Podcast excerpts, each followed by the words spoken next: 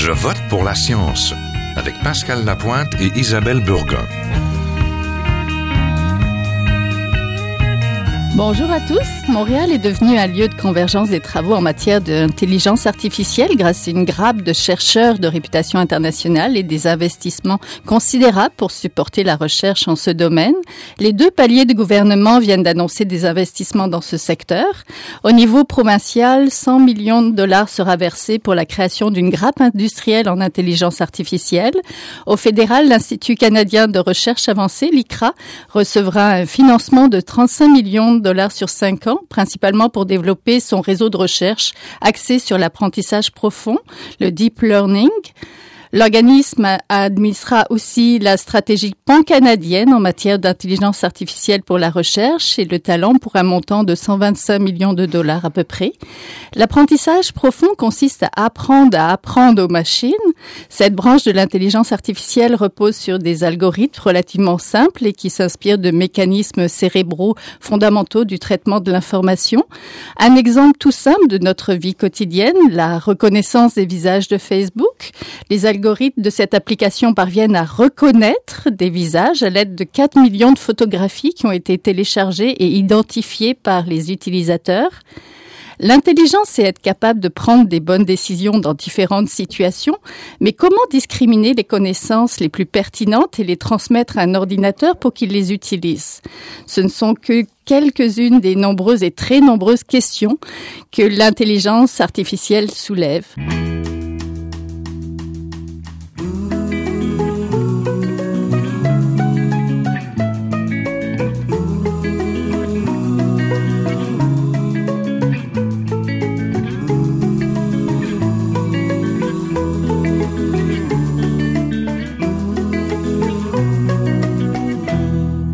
Parler d'intelligence artificielle et d'apprentissage profond, euh, nous avons ce matin au studio Pascal Vincent, professeur agrégé à l'Institut d'algorithmes d'apprentissage de Montréal, le MILA. Je ne sais pas si on prononce euh, comme ça, au département d'informatique et de recherche opérationnelle de l'Université de Montréal. Bonjour. Bonjour. Et nous avons euh, Michel Gagnon, professeur agrégé au département de génie informatique et génie logiciel de l'École polytechnique. Bonjour. Bonjour.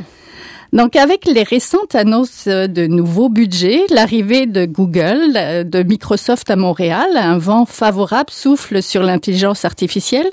Comme chercheur du domaine, vous en êtes sans doute ravi, mais pouvez-vous pouvez-vous nous expliquer concrètement où ça va aller tout cet argent, cette Monsieur Vincent? Où, où, va aller tout, euh, tout cet argent? Oui, qu'est-ce qu'on va euh, faire avec tout ça? Bien, je, pense qu'il y, a une partie euh, qui va être consacrée à, continuer à faire des recherches euh, fondamentales pour euh, continuer à comprendre et à progresser, faire progresser notre compréhension de, des mécanismes de, l'apprentissage, de l'intelligence, et une partie qui va être qui va être consacrée à aider au transfert industriel de ces de ces connaissances. ce que je dirais, c'est que on est à l'aube d'une en fait d'une nouvelle révolution industrielle qui est en marche et, euh, et on a la chance euh, ici au, au Québec euh, d'avoir euh, d'avoir beaucoup de, de, de talents dans ce domaine. Et donc, ce serait dommage que ça, ça, ça ne se traduise pas par par, euh, par des, des, progrès au niveau de l'économie et au niveau de, de, de, la société pour, pour tout le monde.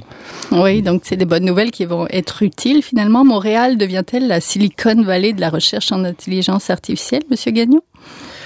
Oh, ça, je bon, c'est difficile à, à, se prononcer actuellement là-dessus, mais c'est clair que Montréal est, est vraiment en train de devenir un, un centre important en intelligence artificielle. Oui, ça c'est clair.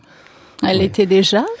Elle, elle était déjà au niveau académique. Mm -hmm. Elle est en train de le devenir. C'est le pari, euh, oui, au, aussi au niveau, euh, au niveau industriel, au niveau économique.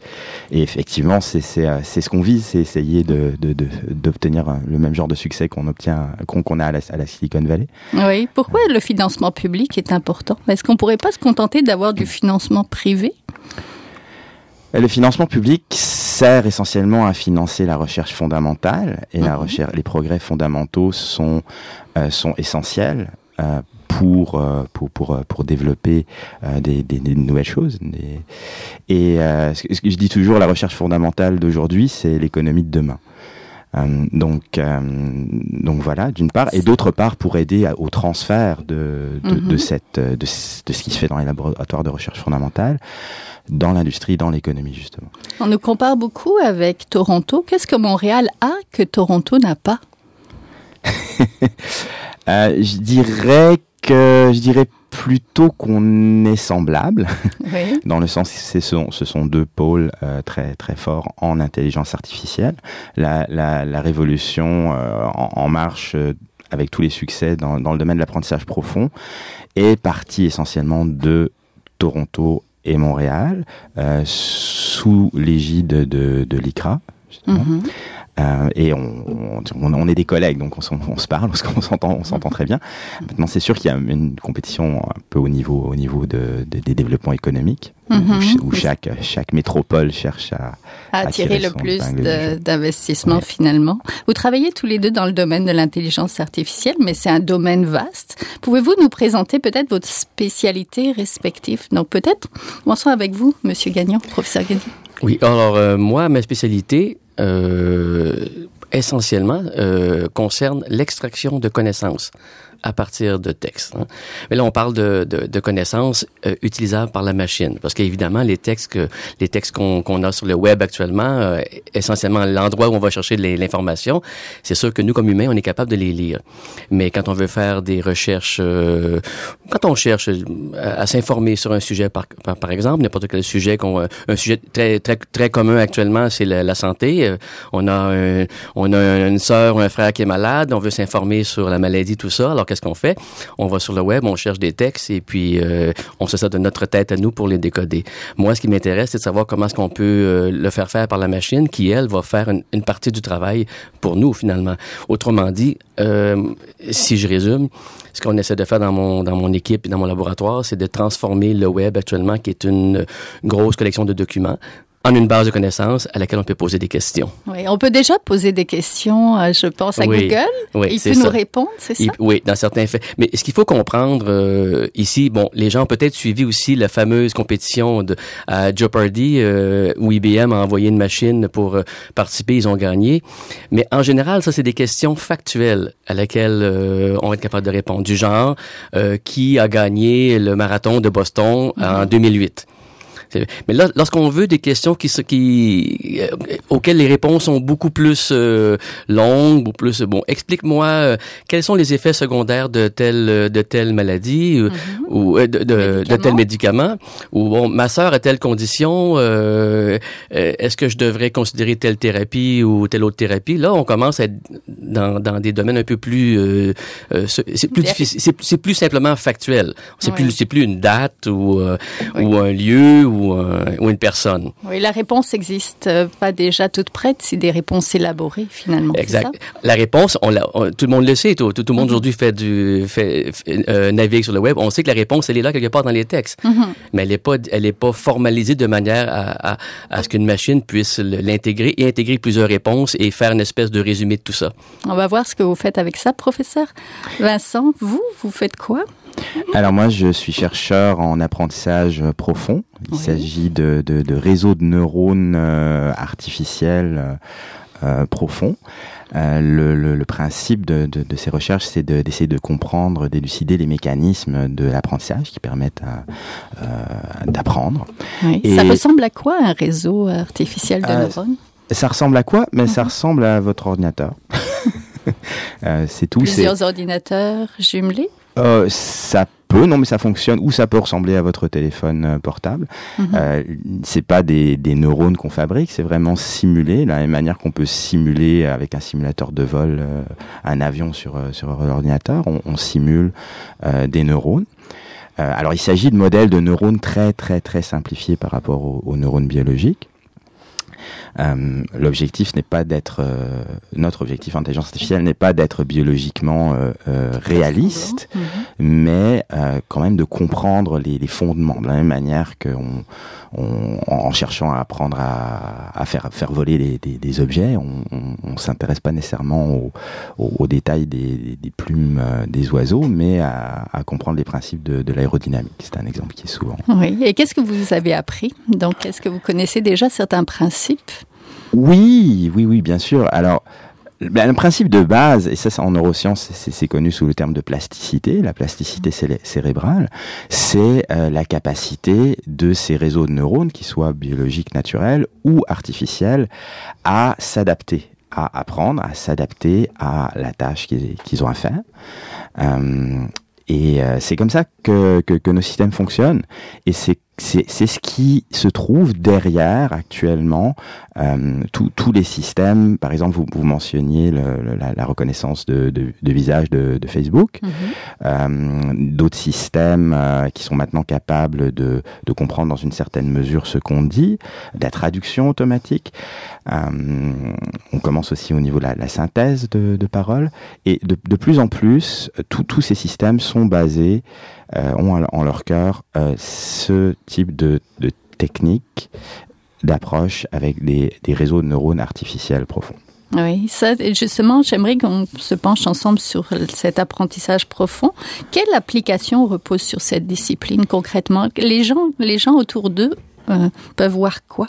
Leur téléphone, sûrement? Alors leur téléphone, donc c'est pas c'est pas tout tout ce que fait le téléphone, mais mais mais toute la partie qu'on pourrait appeler intelligente, qui peut-être ne, ne paraît pas très intelligente actuellement parce qu'on on, prend ça comme acquis, donc on l'a, euh, mais euh, mais qui pendant très longtemps était très difficile. essentiellement, pendant longtemps, les, ordinateurs euh, étaient capables de prendre des photos, mais ils n'étaient pas capables de comprendre ce qu'il y avait sur ces photos-là. Ils étaient capables d'enregistrer des sons, mais ils n'étaient pas capables de comprendre les mots qui étaient dits. Là, à l'aide, grâce à ces, ces systèmes de, de, de réseaux de neurones, eh bien maintenant, euh, on, on, on, a résolu, on, on, a progressé beaucoup dans une partie, ce que, ce que j'appellerais une partie d'intelligence euh, première, qui est essentielle, sur laquelle beaucoup de choses reba, bas, euh, sont, reposent, qui, mm -hmm. qui est la, la, perception. Donc les, euh, maintenant, les, les, euh, les, systèmes sont capables de reconnaître dans une certaine mesure ce qu'ils voient, de comprendre dans une certaine mesure ce qu'ils voient, de comprendre dans une certaine mesure ce qu'on leur dit. ils sont capables de faire aussi travailler sur le langage, par exemple la traduction c'est aussi fait avec tous les mêmes mécanismes de, de réseau de neurones euh, profonds. Euh, la prochaine étape, alors on a aussi maintenant euh, des, des, des, des, nouveaux, euh, des nouveaux développements où euh, les prochaines frontières, euh, il s'agit de, de générer des choses. Donc on a, on a des exemples de, de génération d'images. On peut voir ce qu'un tel réseau de neurones peut imaginer, par exemple, ou rêver, ce qui donne de l'art parfois étonnant. Faire rêver les machines, finalement, c'est ça? ou euh, de générer euh, du texte. Donc, euh, bon, dans le cas de la traduction, une traduction, c'est un, une génération de texte. Un autre, un autre cas de génération de texte euh, sur lequel euh, il y a beaucoup de travaux qui se font en ce moment, c'est le dialogue, avoir un dialogue qui est, qui est, qui est naturel.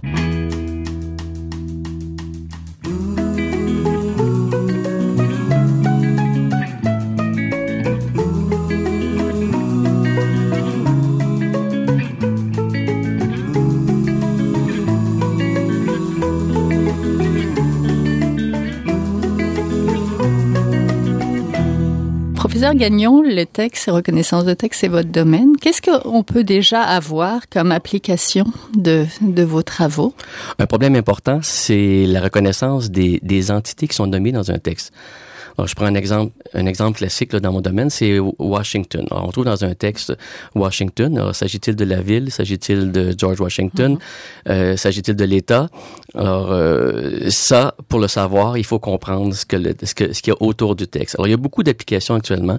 Donc, dans la recherche d'informations, euh, quand on veut chercher, bon, même typiquement, là, le, le mm -hmm. truc à la base, là, de chercher des documents qui parlent de Washington, ben, on va essayer de, de savoir si c'est la ville ou la personne. Alors, et ça, il faut comprendre un peu ce qui est autour de, du, de chaque apparition du mot Washington dans tous les -hmm. textes qu'il y a sur le web, par exemple. Quels sont les freins? Est-ce qu'ils sont techniques? Est-ce qu'ils sont juridiques à l'avancement de, de, votre discipline, de vos disciplines? Bonne question, ça. Ou les principaux défis, peut-être? Alors, il y a n'y a pas actuellement. Donc, il y, a des freins techniques, mm -hmm. euh, c'est certain. Euh, ce que je dirais, c'est que dans, dans nos, nos, réseaux de neurones profonds qu'on fait, ils sont euh, ridiculement petits et, et, et, par rapport à la capacité d'un cerveau humain, par exemple. Mm -hmm. Donc, on est peut-être peut-être à l'état d'une fourmi et encore. en, en termes de capacité de, là on, on peut pas parler de termes de capacité de calcul, de, de puissance de calcul, et ça, ça va avec les puissances de calcul des ordinateurs euh, qui, qui, qui sont développés, qui, qui continuent à, à, à augmenter. Euh, de la même manière, il y a la question de capacité, de capacité de mémoire et euh, de données. Donc la- l'apprentissage euh, repose énormément actuellement sur des quantités massives Mhm. de données avec les exemples euh, euh, de la tâche qu'on veut, faire apprendre. Euh, et souvent, ces exemples, ils ont dû être étiquetés à la main, comme vous donniez l'exemple des, des, des visages. Il, il- il a fallu que les personnes disent au départ, ou pour donner les exemples de départ. Pour donner les exemples de départ, ensuite, la machine est l'algorithme est capable de généraliser à, à des nouveaux cas. Euh, et, et voilà, donc ça, c'est encore intensif. Donc, mais il y a encore beaucoup de progrès en, termes aussi de, pas- juste de matériel euh, et de puissance de calcul, mais aussi en termes de compréhension. Comme, comme je l'ai dit, là, on a, on a fait des progrès significatifs dans notre capacité à résoudre certains problèmes de perception, mais dans l'intelligence, il y a, d'autres choses, il y a beaucoup plus de choses que ça. Donc, il y a encore beaucoup de progrès à, faire et de choses à comprendre. Professeur Gagnon, Oui, c'est très, important que les gens réalisent que euh, on est encore loin du, du robot intelligent euh, qu'on voit dans les films. On en est, on est loin de ça encore. Mhm. Euh, c'est sûr qu'il y a beaucoup de progrès qui a été fait avec les réseaux de neurones pour essentiellement reconnaître, reconnaître des, reconnaître des visages, des patterns, bon, des, des, choses qui sont essentiellement de la reconnaissance. Mais euh, ce qu'on ne sait pas encore bien faire, c'est jumeler ça à toute la partie euh, raisonnement, inférence, euh, euh, qui fait partie aussi de notre intelligence. Donc, il y a des freins assurément techniques au développement, mais il faut pas oublier aussi qu'il y a, il y a, il y aura, ou s'il n'y en a pas déjà, des freins euh, sociaux. Euh, parce que, bon, moi, je pense que dans un, un temps relativement court, on pourrait avoir des décisions gouvernementales qui soient faites par la machine. On serait capable, OK? Mais est-ce que les, est-ce que les citoyens sont prêts? Est-ce que les citoyens sont prêts à accepter que des décisions soient faites par un système intelligent? C'est un, un exemple un peu gros que je prends, mais il illustre, à mon avis, le frein social qu'il va y avoir aussi. Oui, vous me parliez un petit peu avant l'émission de remise de peine, par exemple, de prisonniers. Euh, la machine serait meilleure que nous. Pourtant, on a un côté intuitif. On pense connaître notre prochain comme nous-mêmes, mais euh, la machine serait meilleure en fait pour éviter les cas de récidive. Expliquez-nous. Oui, ben ça c'est un exemple que je donnais, mais il y a plein, il y a- beaucoup de cas où euh, on, il y a beaucoup de cas où on a une décision à prendre où la machine fait mieux selon euh, selon certaines données statistiques simples. Alors, par exemple, on prend le cas des, des, des libérations conditionnelles. Euh, on prend des données statistiques sur le comportement de, de du détenu durant durant sa détention. On prend certains certains critères relativement simples et puis on, on, on fait des modèles euh, de décision en prenant euh, disons euh, quelques centaines de bon des centaines de cas et on garde on fait des statistiques pour savoir lesquels qui ont eu réci- récidive ou pas. Bon, et on fait un modèle statistique simple, relativement simple en général et en, et c'est mieux euh, ça, pré- ça prédit mieux la récidive que les décisions qui ont été prises par des humains pour les mêmes personnes. Parce que les humains sont pas très bons à évaluer les statistiques, c'est ça? On Euh, en- essentiellement, oui. On n'est pas très bon pour. euh, En fait, euh, les les l'information qui vient de qui est de nature statistique en général, on n'est pas très bon pour ça. Notre cerveau est pas très bon pour ça. On se laisse bluffer par les chiffres. Ce qu'on a avec les, les techniques d'intelligence artificielle euh, que, que, que je développe, que, que je connais mieux, c'est Mhm. justement qu'on donne un peu cette capacité à, à, à mieux euh, voir et euh, entendre. Donc à, à être capable de prendre des décisions sur des, des données un peu hum, euh, perceptuelles plus riches. Mhm. Oui. C'est ce qui est apporté. Euh, et euh, donc, je, je connais assez peu le, le domaine, par exemple, de l'énergie aussi, mais je sais qu'il y a des travaux qui se font dans ce sens-là pour optimiser, par exemple, les distributions d'électricité ou des choses comme ça, qui, euh, qui commencent à se pencher à l'outil, sur l'utilisation. Oui, dans l'énergie, euh, il y a, il y a- j'ai- dans mon équipe, on a des travaux qui commencent avec euh, Hydro-Québec, par exemple. Mhm. Et Donc, ils, ils ont beaucoup de, ils ont énormément de données et des données qui datent euh, d'une cinquantaine d'années, des fois, qui sont très, très, très mal structurées. Ils ont des problèmes, euh, ils ont beaucoup de problèmes de diagnostic dans, leur réseau qui doivent être traités euh, actuellement par des, des gens qui ont de, l'information de très basse qualité. Donc, c'est un, gros défi aussi.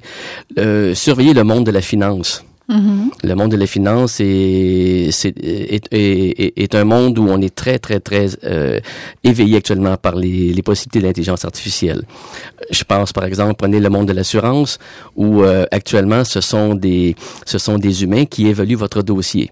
Et ils font des erreurs, euh, Monstres. et, et ils, font, des erreurs énormes. Là. Ils- imaginez comment ça peut être compliqué de de- d'évaluer si vous êtes assurable ou non et quelle sera votre prime. hein. Alors chaque, ils sont dans le milieu de- des- des- du commerce, chaque chaque commerce est un cas particulier. Alors ces gens-là sont très sont très euh, sont, sont très à l'affût actuellement de, des technologies d'intelligence artificielle. hein, Oui, oui, oui. oui. L'astrophysicien britannique Stephen Hawking s'est dit inquiet de tous ces développements en intelligence artificielle, euh, tous ces scientifiques indiens qui pourraient préparer la fin de l'humanité. Il a, je le citer, le développement d'une intelligence artificielle complète pourrait mettre fin à la race humaine, s'est-il alarmé. Vous allez me dire que ces inquiétudes, cette inquiétude n'est pas fondée, mais il y a un risque que les machines peut-être prennent le contrôle dans certains domaines ou même nous nuisent. On est un peu loin des trois lois d'Asimov, là. Euh, le risque, c'est que la race humaine mette fin à la race humaine. Euh, donc, euh, je pense que la plupart des, des, des chercheurs, en tout cas en intelligence artificielle, et, et, et moi le premier, pensons que c'est important que d'être vigilant, euh, mais pas dans le sens que euh, une machine qu'on voit dans les dans les dans les, dans les films de science-fiction que les machines tout d'un coup vont vont vont prendre le contrôle parce que elles ont un gros ego et puis elles veulent éradiquer la, la planète. Euh, c'est vraiment pas ça que je crains. Ce que ce qu'il faut craindre et surveiller, c'est euh, c'est que les les machines soient enlignées trop avec euh, certains intérêts euh, privés au détriment du bien-être général. Euh, L'important, c'est que co- comme dans toute, révolution, elle peut bénéficier, euh, révolution technologique, elle, peut bénéficier, il va y avoir un, gain de productivité, ça peut bénéficier à tout le monde. Euh, les avancées technologiques peuvent bénéficier à tout le monde, à condition que les, les bénéfices ne, ne soient ne restent pas juste dans juste quelques poches. Ouais. Et aussi, donc, moi, ce que je pense, c'est que la, la meilleure sauvegarde contre ça, c'est d'avoir une, une euh, d'une part, une démocratie fonctionnelle qui, euh, qui, euh, qui n'est pas, qui n'est pas prise de contrôle par, par quelques intérêts privés restreints. Et, euh, et, et, et voilà. Oui, professeur Gagnon, euh, on parlait de libération conditionnelle tout à l'heure. Si les machines se rendaient compte qu'elles sont meilleures que nous pour évaluer justement ces libérations-là, elles pourraient décider de se passer des humains pour le faire. Bien sûr.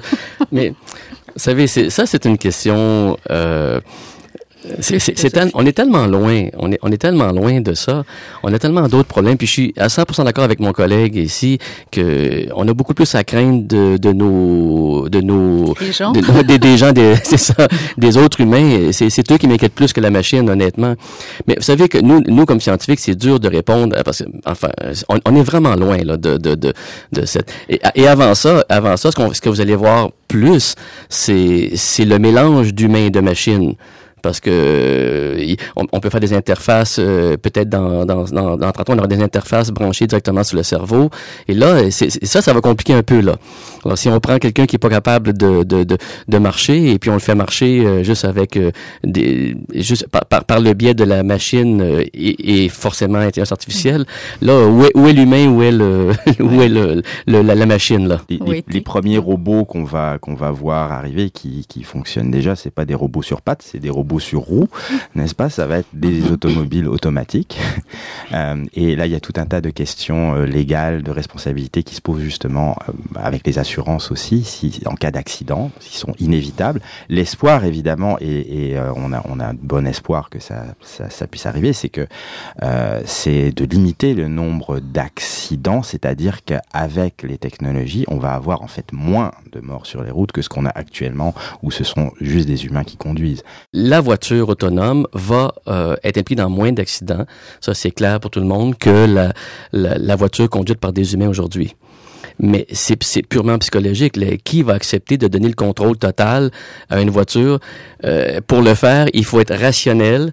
C'est-à-dire, il faut se fier à des données euh, statistiques et on le voit dans la, de nos jours, les gens ne sont pas nécessairement très rationnels. Alors, c'est ça. Que ça va se faire très progressivement. Euh, personne sera forcé de donner son contrôle à, à, à une machine. C'est juste ça va se faire progressivement. On peut commencer peut-être par les transports en commun, choses comme ceci. Peut-être que les gens verront que le jour où on n'aura plus besoin d'un feu de circulation parce que la voiture sera autonome, parce qu'elle sera capable de décider qui passe en premier. Peut-être que là, la, la, par la force des choses, les gens adopteront. Mais c'est certain qu'il va y avoir une résistance parce que c'est purement, euh, hum. à mon avis, c'est purement psychologique. Là. La résistance viendra des piétons et des cyclistes, je pense. Donc, merci, c'est tout malheureusement qu'on avait comme temps. Alors, on était en compagnie de Pascal Vasson, professeur agrégé à l'Institut des algorithmes d'apprentissage de Montréal, le MILA, et de Michel Gagnon, professeur agrégé au département de génie informatique et génie logiciel de Polytechnique. Merci à tous les deux. Merci, Merci. plaisir.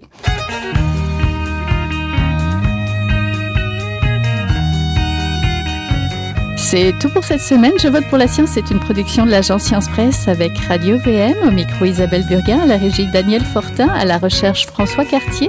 Vous pouvez réécouter cette émission à l'antenne de Radio VM, mais aussi en podcast sur le site de l'agence Science Presse. Je vous encourage à nous suivre sur vos réseaux sociaux préférés et nous acheminer peut-être les enjeux et des questions que vous aimeriez voir traitées à cette émission. À la semaine prochaine. Jin Hua est un chercheur typique de ceux pour qui les progrès de la bioinformatique ont préséance sur le sens biologique et pour qui la grosse science constitue la seule logique. On y parle de génome, de transcriptome et de spliceosome, de traductome, de protéome et de foldéome, de kinome, de protéasome, mais pas du glaucome de Guillaume, de signalosome vers les lysosomes, ah, et puis E.T. qui montent et qui descendent en fonction du stimulus duquel ils dépendent. Pendant que Docteur Roy en ses résultats et avec son accent chinois,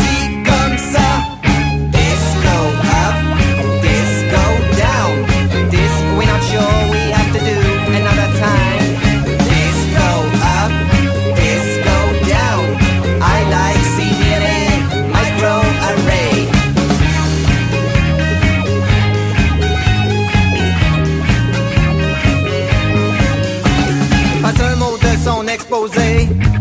En français, même chose depuis qu'il est engagé. Oh yeah. Les réunions de la bourse se font en anglais, même s'il est le seul à le parler. You know. Thousands that go up and down. We teach stimuli. You, the next candidate on. The gene is right. Pendant que Dr. Roy monte ses résultats et avec son accent chinois, il dit